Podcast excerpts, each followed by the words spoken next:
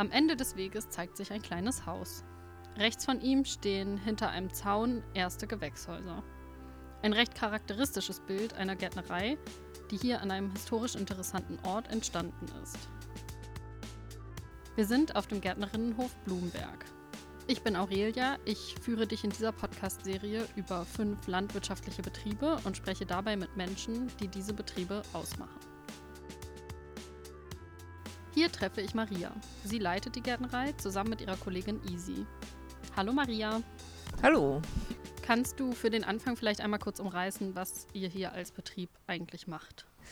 Ähm, ja, also wir sind hier auf dem Gärtnerinnenhof in Blumberg. Wir sind eine kleine Biogärtnerei. Unsere Gesamtfläche ist zwar schon mittlerweile 10 Hektar, aber wir bauen auf so ungefähr zweieinhalb Hektar Bio, Frisch- und Feingemüse an. Das umfasst über 60 Sorten jetzt mittlerweile.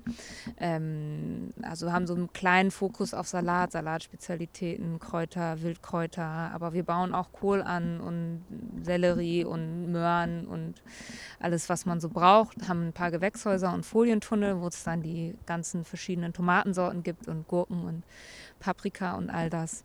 Ähm, produzieren das ganze Jahr. Also im Winter gibt es dann auch den Feldsalat und dergleichen. Wir haben ein kleines Obstsortiment und äh, Kartoffeln machen wir auch noch dazu. Ja, und das verkaufen wir hauptsächlich über Direktvermarktung nach Berlin. Mhm. Und kannst du mir ein bisschen was zu der Geschichte erzählen? Also hier direkt neben euch ist ja der Lené Park. Inwiefern hängt denn die Gärtnerei mit dem Park zusammen? Die hängt insofern mit dem Park zusammen, dass es hier mal ein Schloss gegeben hat in Blumberg. Das ist zerstört worden. Ich weiß nicht mehr, in welchen der beiden großen Kriege und die Gärtnerei war mal die ehemalige Schlossgärtnerei. Die Gewächshäuser, die hier stehen, die sind irgendwie wahrscheinlich so Anfang der 30er Jahre entstanden. Und ähm, es war so ein bisschen die Orangerie von diesem Schloss oder das, was dann noch davon übrig war. Zu Vorwendezeiten war das hier ein Zierpflanzenbetrieb, die hier teilweise auch exotische Zierpflanzen produziert haben. Also die, die alte Gewächshausanlage, die war komplett beheizt, also heute unvorstellbar. Und nach der Wende wurde das ja alles abgewickelt und die ganze ganzen Menschen waren arbeitslos. Und dann war das hier eine ABM, also eine Arbeitsbeschaffungsmaßnahme, gezielt für Frauen, weil ja auch viele Frauen in diesem Zierpflanzenbaubetrieb gearbeitet haben und um die weiter zu beschäftigen. Und daraus hat sich das dann immer weiter entwickelt. Und dann gab es hier einen Verein, Frauen entwickeln Ökotechnik. Und da hatte sich dann eine Gruppe von Frauen gefunden, die hier äh, Ökolandbau machen wollte. Also Anfang der 90er ja auch ein sehr exotisches Projekt. Und daraus ist es quasi gewachsen, dass das dann der Gärtnerinnenhof wurde. Und irgendwann war es dann einfach nur noch ein Einzelunternehmen von unserer ähm, ehemaligen Chefin, äh, die uns auch ausgebildet hat. Und dann in 2019 ist sie in den Ruhestand gegangen und wir haben dann sozusagen den Betrieb übernommen, jetzt in zweiter Gärtnerinnen-Generation. Wenn du auf der Hofeinfahrt stehst und zur Gärtnerei schaust, führt links daneben ein kleiner Wirtschaftsweg auf die Flächen. Du kannst ihm gerne folgen. Man läuft an dem Hof vorbei, also zur rechten Hand äh, sieht man das Haus und die Hofeinfahrt und unsere paar Maschinchen stehen und dann schlängelt sich dieser Weg hier so zwischen zwei unserer Flächen entlang. Das sind relativ kleine Flächen, da geht man quasi einmal mitten durch. Ähm, auf der einen haben wir jetzt noch Wintergemüse stehen, und äh, die andere ist jetzt äh, brach, da war nur Gründung dieses Jahr, aber das, das wechselt auch immer. Genau, und dann hat man so zur linken Hand, ähm, sieht man so schöne hohe alte Kastanien. Und die gehören schon zum äh, Peter-Lené-Park hier in, in Blumenberg. Da kann man sozusagen auch links nochmal reingehen. Da ist so ein kleiner Trampelpfad. Oder wenn man einfach hier den Weg äh, weiter hoch geht, dann ja, kommt man da in die Barnimer Feldmark.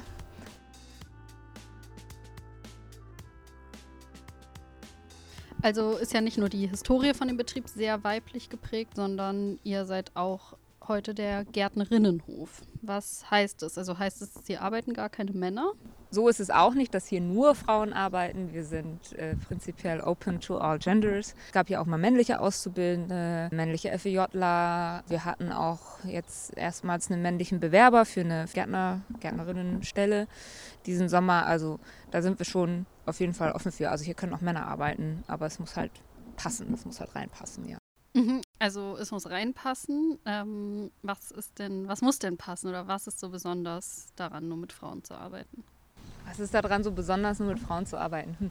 Es ist, glaube ich, ähm, gar nicht so einfach zu beschreiben, ähm, wie sich das anfühlt oder was das ausmacht für, für, den, für den Alltag. Aber es ist auf jeden Fall ein sehr besonderes Betriebs- Klima, also die Frauen und Mädels, die hier arbeiten, die sind natürlich viel gelöster und mutiger und trauen sich viel mehr zu und übernehmen viel mehr Verantwortung und man merkt, wie gut es allen tut, dass sie sich hier so ganz ausleben können und alles ausprobieren können, ohne so einer gewissen Form von Beurteilung unterlegen zu sein, die ja so äh, Geschlechterdifferenzen dann oft mit sich bringen. Ne? Das ist super schnell zu beobachten in jedem gemischten Betrieb. Ne? Die Mädels kümmern sich dann schnell immer so ein bisschen um den sozialen Frieden und gucken, dass irgendwie alles aufgeräumt ist und sauber und arbeiten den anderen irgendwie so ein bisschen hinterher und machen halt eher das, was, was die anderen nicht machen wollen, damit das irgendwie halt läuft und keine Konflikte entstehen. Und ähm, ja, und das teilt sich hier halt nicht so, also so auf, wie, wie alle das irgendwie möchten, was, was jeder einzelnen was jeder Einzelnen liegt. Also es ist ein sehr solidarisches, wertschätzendes ähm, Miteinander. Also ich als Chefin, manchmal wird es mir dann auch so ein bisschen zu viel, wenn alle sich die ganze Zeit so, nein, mach du, mach du, nein, mach du, ist schon okay, ist schon okay, ich kann auch. Das ist, manchmal kippt es dann so ein bisschen ins andere Extrem. Ja dadurch trauen sich alle Seiten, glaube ich, mehr. Also sowohl irgendwie die Angestellten und alle, die hier arbeiten, einfach mal Entscheidungen selber zu treffen oder irgendwie was einzubringen. Aber auch für uns als Betriebsleitung. Wir profitieren auch von diesem Umfeld und sehen uns dadurch, dass wir uns hier, hier intern irgendwie dann darin bestätigen können, dass wir auch mal unkonventionelle Wege gehen, was jetzt Anbaumethoden angeht oder irgendwie eine, eine geschäftliche Entscheidung. Also es ist ja generell so, so ein urteilsfreies, offeneres Klima trägt ja irgendwie auch zu Innovationen und Kreativität dann irgendwie bei, ne, die sonst in einem anderen Fall dann eher immer so ein bisschen erstickt ist. Mhm. Also finde ich total spannend, weil ich das auch aus meinem eigenen Berufsleben überhaupt nicht kenne, nur mit Frauen zusammenzuarbeiten. Äh, du meinst ja gerade, dass ihr, dass es andere kreative oder innovative Dinge hervorbringt. Was, was ist denn dafür vielleicht ein Beispiel?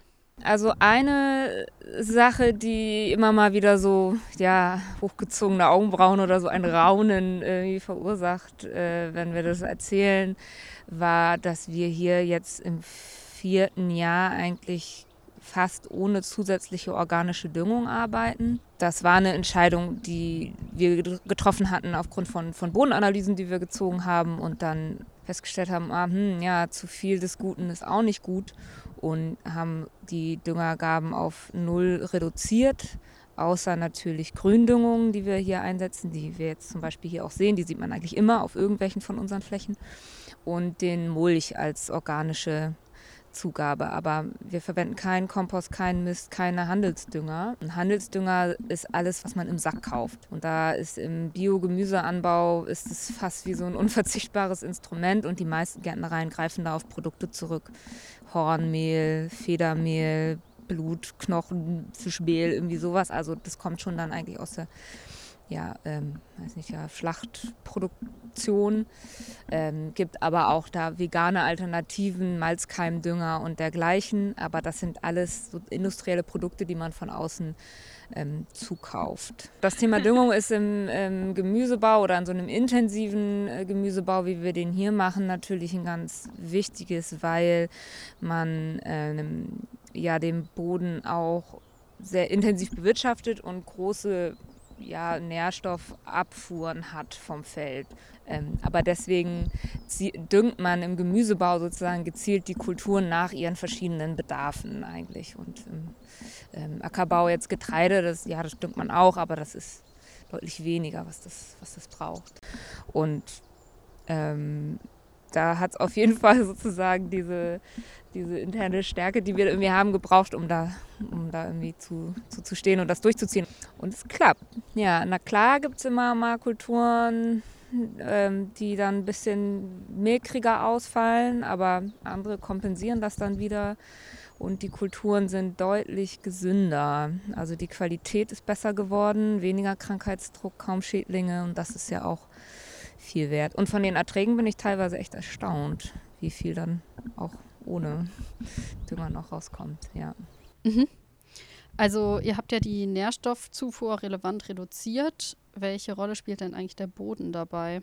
Also wir haben eher den Ansatz, dass wir den Boden jetzt nicht als einfach Medium, als Büchse betrachten, wo wir was reinschütten und dann saugt die Pflanze das wieder raus und dann nehmen wir die weg und dann schütten wir wieder nach und, und so läuft das, sondern dass wir gezielt versuchen, den Boden zu beleben, damit die Mikroorganismen den Pflanzen helfen können, an all die Stoffe ranzukommen, die sie brauchen und die im Boden vorhanden sind. Und jetzt gerade beobachten wir, gerade bei den Pflanzen, wie auch in der menschlichen Ernährung, manchmal ist weniger einfach mehr. Aber man muss auch klar sehen, also ich, mir fällt es gerade auf, weil wir hier beim Sellerie stehen, einfach wunderschön geworden ist dieses Jahr. Und der ist hauptsächlich wunderschön geworden, weil wir den gemulcht haben. Also Heu, Stroh, wir nehmen jetzt Silage, man kann auch frischen Grünschnitt nehmen und äh, legt es zwischen die Kulturen oder legt es auf den Acker und pflanzt die Kultur da rein. Ähm, und dann erfüllt es verschiedene Funktionen. Es unterdrückt das Unkraut, es hält die Feuchtigkeit im Boden, es ernährt die Pflanze, es bedeckt den Boden, also schützt den Boden, weil offener Boden, das gibt es nicht in der Natur. Das ist immer sozusagen ein Fehler im System. Also sobald bracher, offener Boden ist, äh, ja, schaden wir eigentlich unserem Acker und unserer Umwelt.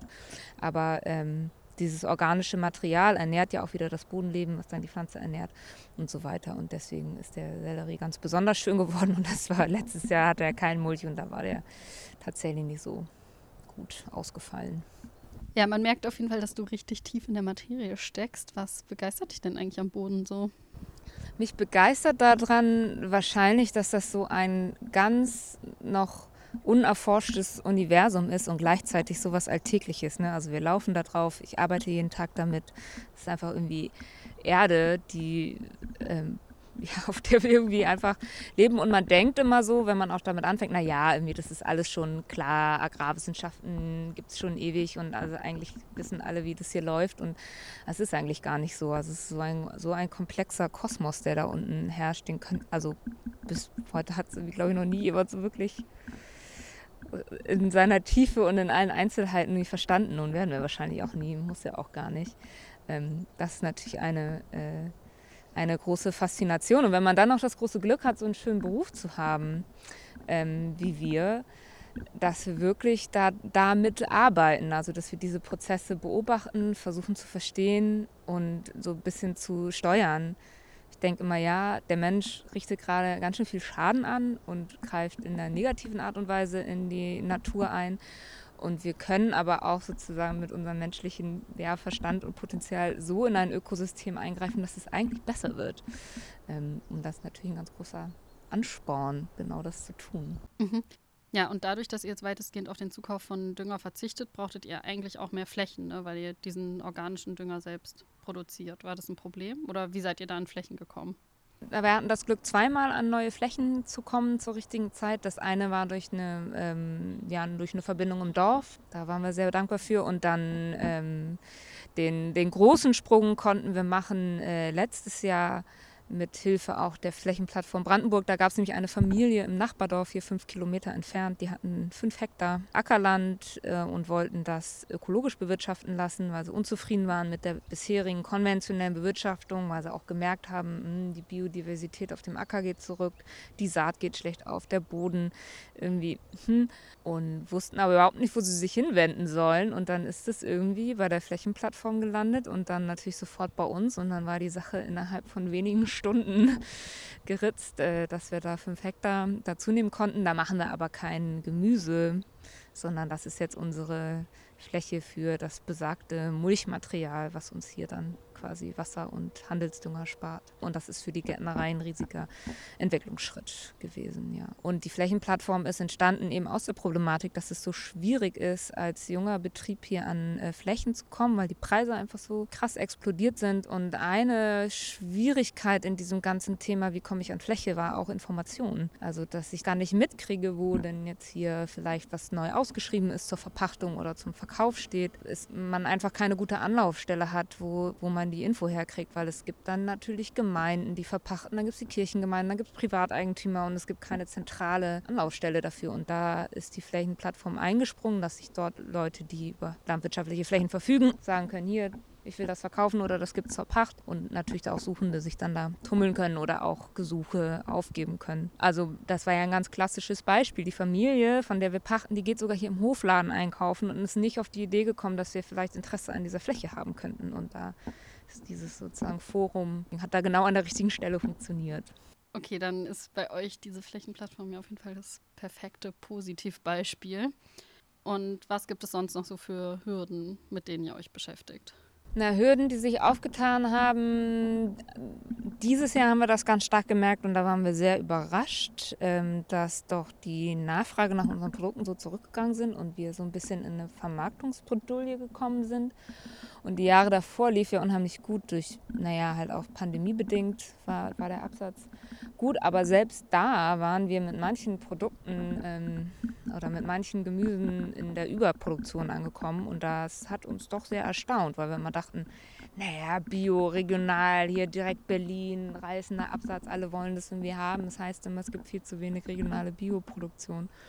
Und deswegen dachten wir, wir würden nie dieses Problem haben und waren dann ganz erstaunt, dass es dann aber doch schnell so ist. Und wenn die Leute jetzt aufhören, bei uns einzukaufen, und nicht nur bei uns, sondern auch bei unseren Kolleginnen und Kollegen, das ist knallhart. Wir verdienen nicht viel Geld mit dieser Sache. Unsere finanziellen Decken sind alle sehr dünn. Also wenn das jetzt sich über zwei Jahre zieht, dann werden sehr viele Betriebe auch verschwinden.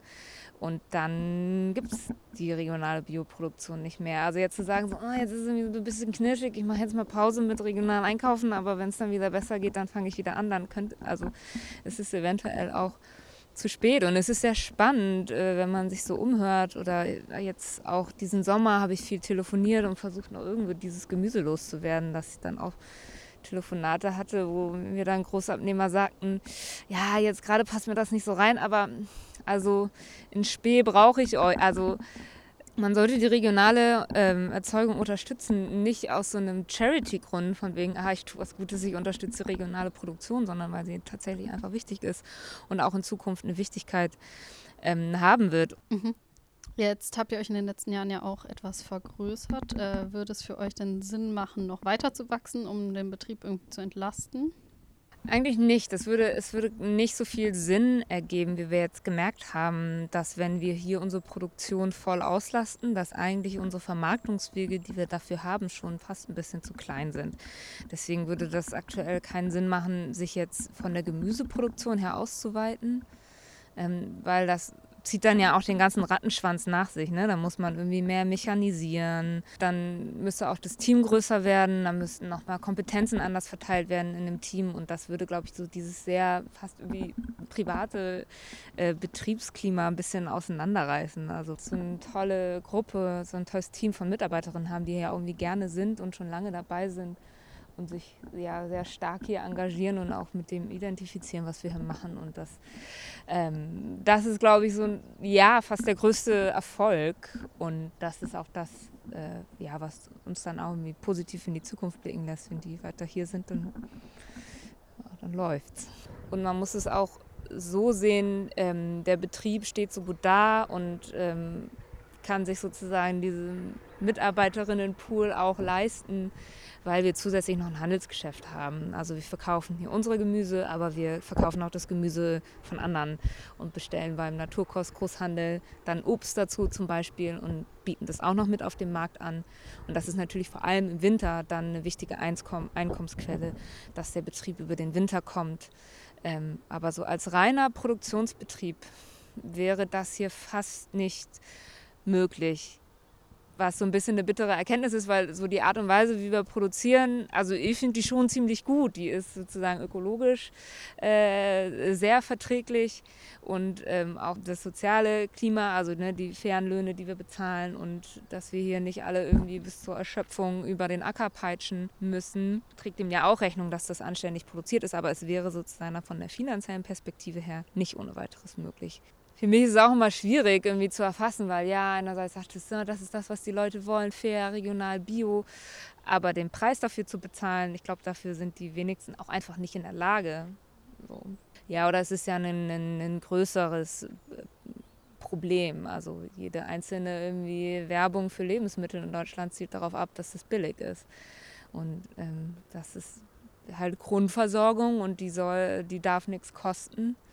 Und das ist ja auf jeden Fall. Also wenn die generell die Preise für Lebensmittel höher wären und den Leuten klar wäre, dass das irgendwie eine höhere Wertschätzung braucht und wichtig ist, dann, dann könnten wir vielleicht auch als reiner Produktionsbetrieb ähm, existieren. Okay, also ja, dann vielleicht noch umso wichtiger, wie kann man euch denn unterstützen? Man kann uns sehr gut darin unterstützen, äh, bei uns einkaufen zu kommen. Also wir haben hier auch immer freitags äh, den Hof geöffnet für Besucherinnen und Besucher, die sich das einfach mal anschauen wollen und haben freitags dann auch den, den Hofladen, so einen kleinen Hofverkauf, wo man dann hier Obst und Gemüse ähm, von uns, aber auch zugekaufter Form ähm, erwerben kann. Das Angebot steht immer freitags von 11 bis 16 Uhr. Kann man auch sehr schön verbinden hier mit einem Spaziergang im Linné-Park oder dergleichen. Ähm, und ansonsten findet man uns auch auf diversen Berliner Wochenmärkten ähm, und anderen äh, Online-Outlets, wo man was erwerben kann. So kann man uns auf jeden Fall am, am besten unterstützen. Maria, vielen lieben Dank dir. Das war sehr spannend. Ja, vielen Dank für das Gespräch, für das Interesse und hoffentlich bis bald auf dem Gärtnerinnenhof. Obwohl ich persönlich diese Art der Produktion richtig unterstützenswert und wichtig finde, kaufe ich trotzdem oft kein regionales Gemüse. Theoretisch könnte ich das finanziell, aber dann lacht mich im Supermarkt doch der günstigere Preis an oder eben ein bisschen die Faulheit, mich beim Einkauf auch noch damit zu beschäftigen. Denkst du, wenn du Lebensmittel einkaufst, darüber nach, wo sie herkommen? Und was hindert dich daran, eher Lebensmittel aus der Region zu kaufen?